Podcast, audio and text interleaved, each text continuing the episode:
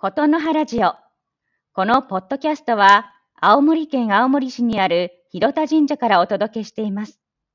ご奉仕する神職から神社について、神社で働くこと、ちょっとした神道についてのお話をお伝えすることで、広田神社と皆様をつないでまいります。ぜひ、肩の力を抜いてお聞きください。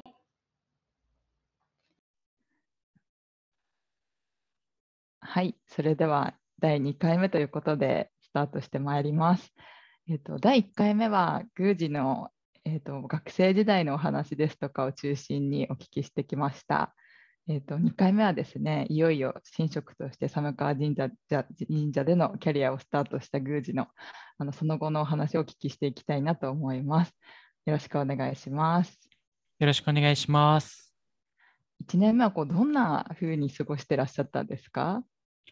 そうですね、あの、本当にダメな大学生だったので、全然その、寒川神社さんがどういった神社かっうん。ていうのは、まあもちろん、あの入社に備えて調べてはいたんですけども、うんもう実際行ってみたら全然私の想像をはるか斜めに行く、うん。すごいお社で、はい。もものすごい大きくて、うんで普通あの神社っていうと参拝者が多いっていうのはよくあるんですよ。うん。うん。あのこうお参りされる方が多いとか、あとはこうお守りを授与するところにすごく賑わってるとかうん。っていうのはよく観光とかでもあったりすると思うんですけども、うん。その寒川さんはそのご祈祷いわゆるうん。七五三とか厄除け、うん。殿内に入って神様にお取り次ぎを、お取り次ぎをしていただくっていうそのご祈祷がもう日本でもトップでもうその単独トップみたいなぐらいあ多いんですね。ですよ。うんうん。なのでまさかそんな神社が世の中にあるとは思っていなかったので はい。まず入った瞬間にですねもうなんでこんなに忙しいんだろうっていうか へなんでえ。こんな桁違いにご祈祷があるんだろうっていう、うんうんその私が面接した日が台風ぐらい台風が来てた日だったんですよ。はい。で入社した後にその日でどれぐらいご祈祷があったんですかって聞いたらですねうん普通にあのうちで一番忙しい月の1ヶ月分以上みたいな っへえ。ていうもうレベルがもうすごすぎてうんうんてっきりこう参拝者の対応だけしてれば 忙しいのかなって思ってたところ、そのご祈祷ができなきゃもう話にならないっていうことで、はい。まずその環境に驚いて、うんそれを習得するための準備っていうのがすごい大変でしたね。へえ。はい。でもその1年目からご祈祷のその場に出ていかねばならぬっていうことなんですね。そうですね。あのうん。ご祈祷をするときに、一人でご祈祷する場合もありますし、うん。何人かで神職さんがうん。受けて役職を変えてやることがあるんですけども、寒川さん、寒川神社さんだと、うん。多い時だと、うん。祝詞を読む人が3人同時に読み始めて、ほう。で、こう、いわゆるお祓いをする人、はいがはい。まあ、下の神職さんが1人っていうことで、はい。で、そ、のお祓いをする役目をあの、うん。担わなきゃいけないんですけれども、うんうん。まさかそんなに早くそれをやるとは思っていなかったので、うんうんもうちょうど同期が全員一緒で、全く同じような感覚できてたので、はい。3人ともその大事なお祓いのスキルがなさすぎて、コテンパに怒られました。なんでお大学でやってこないんだみたいなことですか？お前ど、どんな神社だと思ってきたんだみたいな感じで。で、3人とも、まあ、本当にそこら辺が似てて、はい。もう地下室にもう缶詰にされて、先輩にしごかれてっていうような感じへで、まあ、やってたんですよね。ーうんうんうんただ、すごく大きいあの神社だったので、うん他のこう神社さんと違って、うんもうひたすらそのお祓いをするか、うんあとはこう皆さん神社に行くと、こうギザギザの白い紙がいろんなところにあると思うんですけども、はい。それももうお祭りごとにとか、日ごとに変えたりするので、うん。もう1年間に多分何万枚って切らなきゃいけないんです、あれを。はい。はい。それが1年目の人たちのはい。大事な仕事で、はい。もうひたすらそれを切っもう気が遠くなるぐらいそれを切り続けるみたいな、き 切り続けてしごかれるみたいな。しごかれるんです。あとはもう本当にその敷地も境内地も大きいので、はい特にその掃除をすごく大切にされる神社だったので、うん。もうひたすら掃除して、お祓いして、切って、ひたすら掃除をして、お祓いをして、切ってみたいなのが、こう永遠ループのようにうん 続く1年間でしたね。へえなんとなくですけれども、その他の2人の同期の方とは、なんか仲良くなりそうですね。めちゃめちゃ仲良くなりましたね。ああ、の、3人とも全く性格が違うんですよね。へえ、はい。全然性格が違うんですけども、うん。全く性格が違うからなんかすごい仲良くて、うーん。でお互いに干渉しすぎず、しなさすぎずみたいな、すごい距離感になったので、やっぱりその3人は今でも、うん。あの、いい仲間っていう感じで、仲はいいですね。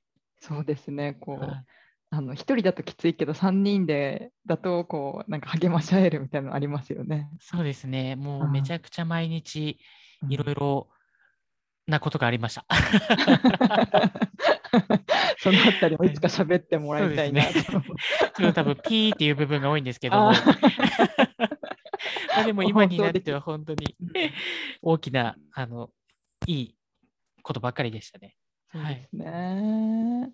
そうかそんなこうタフな1年目を過ごしつつですね、あの青森に戻ってきたのもちょうどこうその時期あたりだったかなと思うんですけれども、あの U ターンしたきっかけみたいなところをぜひあの教えてください。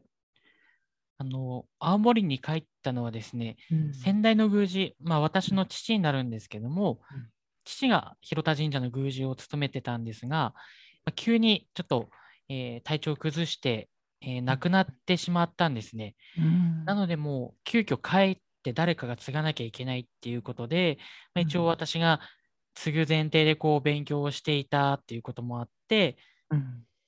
青森に帰らなくてはいけないっていうことで、4月の半ばぐらいに父が亡くなって、うん。えーそれでもうその4月中に青森に帰って、6月1日から宮司として働かなければいけないっていうような状況になったんですね。はい。はい。で、まあ、その1年そういった、もう本当に、あのちょっと言葉が悪いですけれども、はい。本当に下っ端の仕事というか、本本当にあ、の一番基礎的な部分をひたすら1年間、うん。えー教えていただいた中で、うん。2年目になった瞬間に、いきなり宮司という、まあ、うん。そこの社長さんと同じですね、になったので、本当に大企業の新入社員から中小企業の、えー社長になったみたいな感じだったので、うん。すごくこう、そのギャップが大変でしたね。そうですよね。あの、その寒川神社さん出られるときは、同期のそのお二人は、なんかどんな言葉をかけてくれたとかって覚えてますか？いや、本当もうドタバタしすぎて記憶はないんですけども、うん。でもその寒川神社さんでも、うん。本当に仕事ができない 新職だったので、あの、なんか歴史上、こんなに仕事できないやつはいないみたいなぐらい、あの、仕事ができない人だったので、うん。みんなからそれはすごい心配していただきましたね。あーあもう大丈夫か、大丈夫か、みたいな、もう何かあったらすぐ言えよ、みたいな、あの同期だけじゃなくて、上の方々もすごい心配してくださって、うん。だから今でも本当に折に触れて、うん。あの、声かけていただいたりとか、うん。で、その4月から、4月に急にいなくなって、うん。もう2週間も経たないうちに、もう青森に帰らなきゃいけないっていう状況の中で、うん。あの、本当にいろいろ寒川神社さんでもいろんな手配をしていただいたりとか、うんスムーズに、えーこっちの宮司になれるようにですね、うんいろんなことをお手伝いいただいたので、うんまあ本当にあの時は寒川神社さんには大変お世話になりましたね。はあ。本当にこう人生がその瞬間に大きく変化したっていう感じが伝わってきますね。そうですね。あの時は、だから本当に記憶がないっていうぐらい、うんもう目まぐるしかったですね。そうですよね。それでこう全国最年少宮司が生まれたわけですね。そうですね。あの、まあ、本当は正直な話、はい3年か5年間ぐらいうんお世話になって、まあ、ある程度、こう、一人の神職として、うん基礎的な部分が出来上がってから帰ってもいいのかなって思ってたんですけども、うんまあ、いきなりそういう状況で帰ってしまったので、うんもう本当に日々学ばなきゃいけないっていう中で、うん。まあ、年的にも23、当時全国で一番若いっていうことで、うん。もう何から何までが初めて、何から何まで知らないっていう状況でのうん。始まりとなった感じですね。そうですよはね。その時どんなこうことを考えてたかとか、どんな気持ちだったかって今思い出してみるとどうですか、いやーもう本当にその宮司になった頃からの3年間ぐらいは、本当にほぼ記憶がないというか、はい。まず365日うん。働いてるの当たり前だったので、はあ。その休むともう恐怖心というか、うん。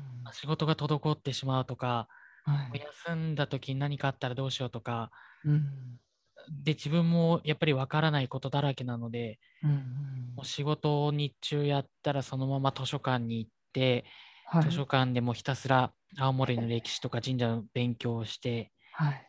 で、そうじゃない日はもううんすべて、あの、いろんな団体のお付き合いとかにすべて出て、やっぱりこう自分が宮司になったんだっていうことを皆さんにもやっぱりこうおお知らせしないといけないですし、やっぱうん。声かけていただいたりしたこともたくさんあったので、うん。そういった方に、あの、まあ、広田神社1000年続いている中で、今、うん。宮司になりましたっていうことをきちんと知ってもらうために出ていたので、その頃はもう本当に週6、週7ぐらいでうん。会合にもう声かけていただいたところには、すべて出させていただいて、うん。で、まあ、夜までみたいな感じで、で空いた日はもう図書館に行って勉強はい。みたいな感じで、まあ、朝一番に起きて、神社を開けて、うん。奉仕してみたいなのが、365日3年間みたいな感じでしたね。ああ、すごいですね。あの、かなりハードな、その、精神的にも肉体的にもハードな日々だったように感じるんですけど、その時期の自分を支えてたのは何だったと思いますか？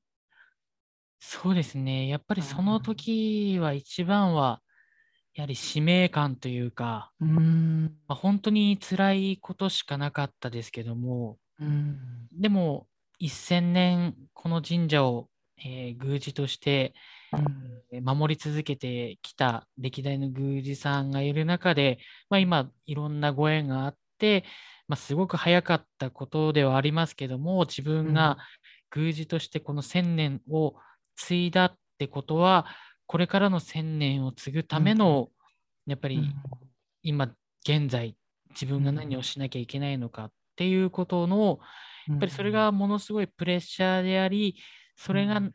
あったからこそ逆に頑張れたというか、でその1000年続けることの意味っていうのは、もちろん1000年続けてきたその宮司のうんその職務もありますし、1000うん。年皆さんが神様に手を合わせていただいてた、その気持ちをやっぱりきちんと引き継いで、私の時代、そしてこれからの時代も皆さんが手を合わせられる場所として、きっちり守っていかなければいけないっていう、そういう使命感だったと思いますね。うーん。あのそういうこう自分の気持ちとかっていうのを誰かになんかシェアしたりとか話せたりとかっていう時間はあったんですか？それはですね、あなかったですね。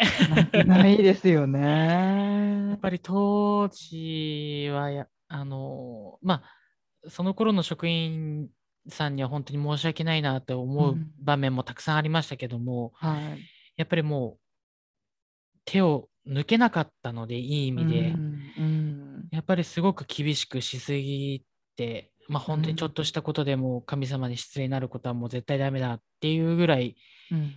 多分今私のことを知ってる人じゃ考えられないぐらい、やっぱ厳しく自分にもしてましたし、やっぱり周りにもしてたっていうこともあって、やっぱりそれを相談するっていうことも、なんか自分がうん。こう鎧が気を張ってるのが剥がれてしまうような気もするっていう怖さもありましたし、うんまあ、自分のその置かれてる状況を理解してもらえる人がいるともやっぱり当時は思えなくて、うんその吐き出しどころっていうのはもうなかったですね、正直。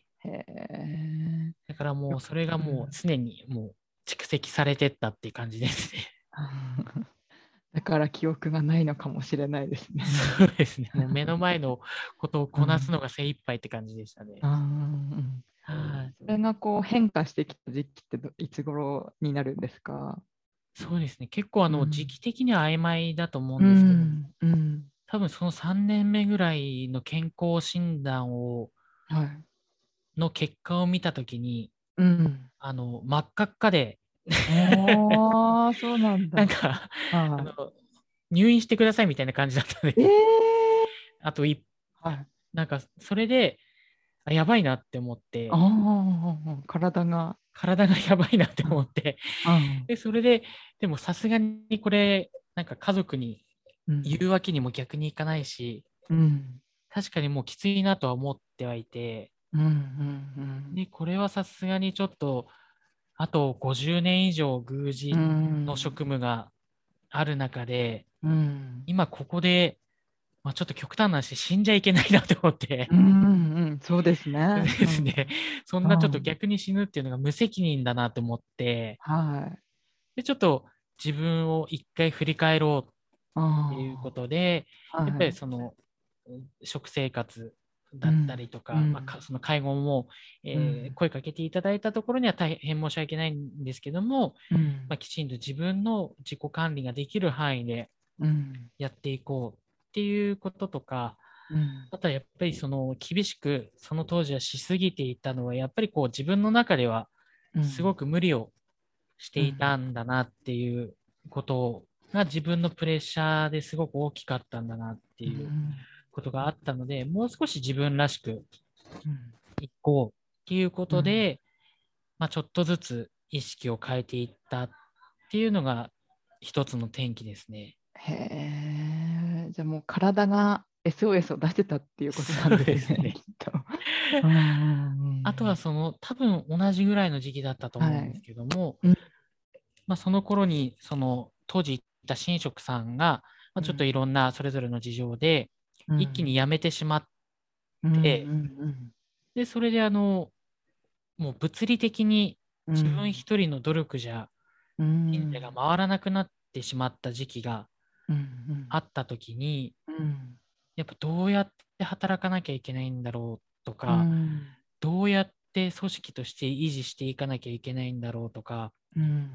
今守るために何をしなければいけないんだろうかっていうことを、うんもう突きつけられたうん。時期があってやっぱそこで組織とはとかその上に立つ者の意識とかっていうものをすごく考えさせられた時期はありましたね。あー。なんかこう3年間というか最初もうがむしゃらにひたすら走って走って、ふっと立ち止まったってそんな感じがしますね。そうですね、もう立ち止まったというか、進んできたら大きな壁があったあって感じですね。これは乗り越えられないんじゃないかなみたいな、自分がいよいよちょっと進むべき道をもう一回考えなきゃいけないなっていううんところがやっぱり対自分に対しても周りに対してもあっうん。た瞬間でしたね。へえはいその立ちはだかる壁はどんな風に乗り越えたのか壊したのか あの溶かしたのかどどんな感じでこうそのそれを超えたんですか、そうですね。それもうん。まあ今本当に思い返すと、うあんまり思い出せないですけど、もうなんかひたすらもう毎日、ううんん、って感じだったんですけども、やっぱその、まあ、体調の面に関してはやはりうん。自己節制というか、うんきちんとこう食べ物にしても働き方にしても少しずうつ自分の中で余裕を持たせるっていうことが大切だなっていう、うん。まあ、今まで朝起きて夜中まで仕事をしていたのを、うん。まあもうちょっと1時間2時間だけ早く仕事を終わらせようとかっていう意識もありましたし、まあうん。先ほどお話しした介護とかも、まあ、きちんと精査しながらうん自分の体調を考慮しながら参加させていただいたりっていうのがありましたね。うんうんうんうんあとはその職員が皆さん辞めてしまって、うん。もう仕事が回らなくなってしまった時は、やっぱり自分のこれまでの指導の仕方とかも再考しなきゃいけないなっていうこともありましたし、うん。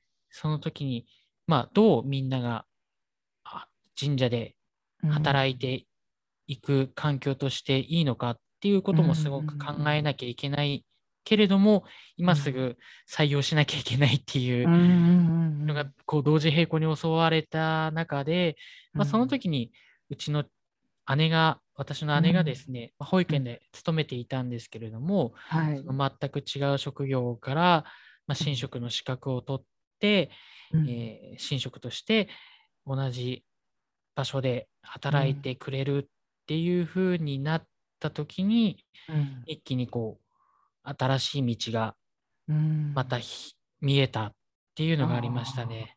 なるほど、はあのちょうどいいタイミングであの郁美さんの話が出てきたのではい。あの次回はですね郁美さんにあのいろいろお話をその先のお話をちょうどお聞きするっていういいバトンがこうつながりそうなので、は い今回はちょっとここまでとはい出ていただこうかなと思います。はい。でもあのそうですね本当にいろんな歴史があの今ちょっと聞いただけで出てくるんだなっていうことをあの私は改めて感じましてまたいろいろあの宮司から引き出していこうかなと 思いました。お願いします。はい、ありがとうございました。ありがとうございます。ではあの第2回はこの辺りでということにさせていただこうかなと思います。宮司、はい今日もありがとうございました。あありがとうございました。りがとうございました。